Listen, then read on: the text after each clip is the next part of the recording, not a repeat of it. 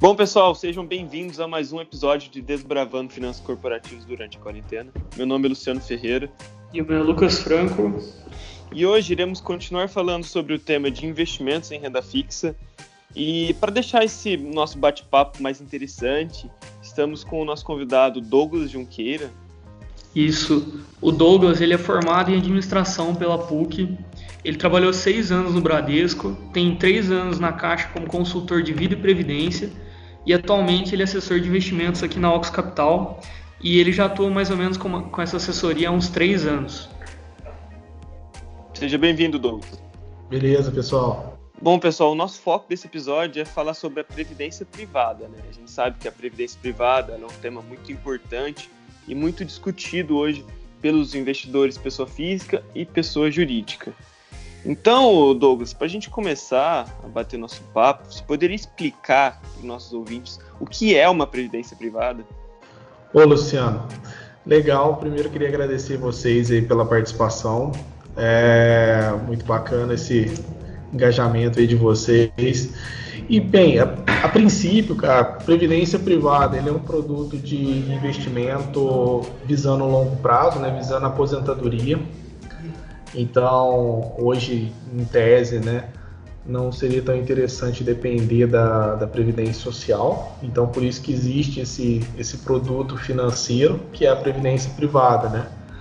onde você tem alguns benefícios nela, como diferimento fiscal, é, a questão de planejamento tributário, a parte de constituir uma, uma renda passiva no futuro também, que é possível, além é, de gerar uma reserva matemática para o futuro, para quem quer aposentar, não só aposentadoria, mas também visando aí alguns outros objetivos, como é, faculdade dos filhos, né, para quem tem filho novo, ou até mesmo, por que não, quem planeja ter um, um, bem lá na frente, mas isso levando em conta um prazo aí de pelo menos 10 anos, né, entre 10, 15, 20 anos ou mais, é, onde o produto ele vai ter alguns benefícios, né, como a parte tributária que favorece muito se comparado com qualquer outro produto financeiro visando longo prazo. Então essas são características tem como contribuir mensalmente, então ele serve como é, é, estranho falar esse termo, mas ele não é poupança for, forçada, né? eu não gosto de falar o termo poupança. Ele é um investimento mesmo, mas você tem a característica de poder contribuir mensalmente com ele. É, isso gera um compromisso financeiro né, com, com, a, com os participantes além da disponibilidade, além de uma outra ferramenta que é muito interessante, que é a parte de sucessão, né? Na falta da pessoa, aquela reserva ela fica para herdeiros. Então, é um ativo que, segundo a lei é, que, que rege né, a Seguridade Social, o seguro de vida né, e previdência está enquadrado nisso, ela pode ser determinada beneficiária. Então, isso é um ativo, isso é um, um ativo dentro da previdência muito interessante. Né? O fato de você poder deixar ele é, para filhos, né? pais, mães, esposo. Então, isso é um, é um dispositivo muito interessante na Previdência. Aqui no, a gente comentou outros tipos de, de investimentos, outros tipos de aplicações financeiras, mas a gente sempre martela no risco. Qual que é o risco, o maior risco da previdência privada?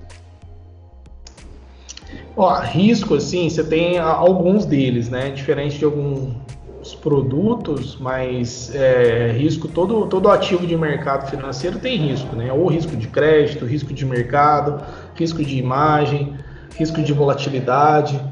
É, e na Previdência não é, não é tão diferente nessa parte. Você vai ter, ela tem só um risco a mais, que é o risco da seguradora. Então, assim, por exemplo, risco de mercado, né? deve ser um, hoje na previdência a gente tem vários fundos de previdência disponíveis, né? Tem bastante diversidade hoje. Fundos de renda fixa, fundo de crédito, fundo multimercado, fundo de ações. Então, para cada classe de ativa, cada classe de fundos de previdência, você vai estar exposto a um determinado nível de risco, sendo o mais volátil, né, um fundo de, de renda variável na previdência, e sendo mais conservador os fundos de renda fixa, então com a volatilidade um pouco menor. Além disso, uh, você tem também o que eu, que eu vejo assim, o risco de, da seguradora. Né? A seguradora ela tem que ter uh, a gente chama aí de, de né? ela tem que ter um capital para suportar uh, depois quando você converte a previdência em renda. Quando você converte a previdência em renda, aquele recurso deixa de ser do participante, né, da pessoa que está investindo, e passa a ser da seguradora. A seguradora vai devolvendo aquilo para o participante ao longo do prazo acordado, ou de forma vitalícia, ou de forma temporária, né, por prazo certo, um prazo de 10, 15 anos. Uh, caso fora isso, né, eu acho Previdência super seguro. Primeiro que a SUSEP é um órgão, uma autarquia que regulamenta a, a, indústria de fundos de previdência, né? E ela exige, tem uma, uma, legislação bem, bem rígida nesse sentido. Ela exige que vários fundos tenham um bom percentual em títulos públicos, que são os ativos mais seguros no mercado, né? Justamente para evitar problemas ah, de crédito, né? De risco de crédito, calote, esse tipo de coisa. Então, eu acho sim um produto, um produto bastante seguro. As seguradoras que existem no mercado são bem sólidas, né? Ah, são, são grandes, grandes instituições, é, grupos financeiros. E seguro também tem uma outra questão do resseguro, né? Uma seguradora pode se ressegurar com uma outra seguradora maior é, lá fora. Então existe uma cadeia assim de proteção bastante sólida é, na, na, na, previdência. Então é um ativo que dá para dá para ter na carteira de uma forma bem segura. Legal, Douglas. E já que a gente já falou um pouco sobre como funciona a presidência, o que ela é, né, quais são os riscos dela, é, seria legal você falar um pouco dos tipos de previdência, né, principalmente é, PGBL, VGBL, né, qual que é a melhor opção? Legal, Franco. É, a Previdência tem uma sopa de letrinhas ali, né? As famosas VGBL e PGBL, né? A mais antiga é o PGBL. Tem até outras nomenclaturas, né? Se a gente fosse entrar um pouco mais a fundo aqui. É, mas assim, atualmente fica nessas duas VGBL e PGBL. O P de plano gerador de benefício livre é, um, é uma modalidade onde você pode ter nele um benefício fiscal. O que, que é o benefício fiscal de forma bem rapidinha? É, você pode utilizar parte do que você aplicou na Previdência PGBL, você pode usar para abater, é, ter um benefício no imposto de renda ah, para aquele que, que tem um imposto, né? Ah, aquele servidor ou pessoa que é seletista já paga muito imposto na fonte, é, então ele já tem aquelas despesas normais lá, vamos supor, a pessoa tem despesa médica, tem despesa com educação, é, despesa com pensão, e se isso não é suficiente, um PGBL pode adicionar ali como um ativo dedutível de imposto para a pessoa reduzir a base de cálculo para o leão morder menos. Né? Um exemplo, é, você pega na base de 100 mil reais, você pode colocar em previdência até 12% da tua renda bruta anual tributável. Então, até 12 mil reais, por exemplo, você pode colocar, usando esse exemplo de 100 mil. Você vai ter um benefício fiscal né, em torno de 3.300 reais no ano seguinte. Você vai deixar de pagar, o benefício é esse, é deixar de pagar imposto, porque você diminuiu a base para o leão morder.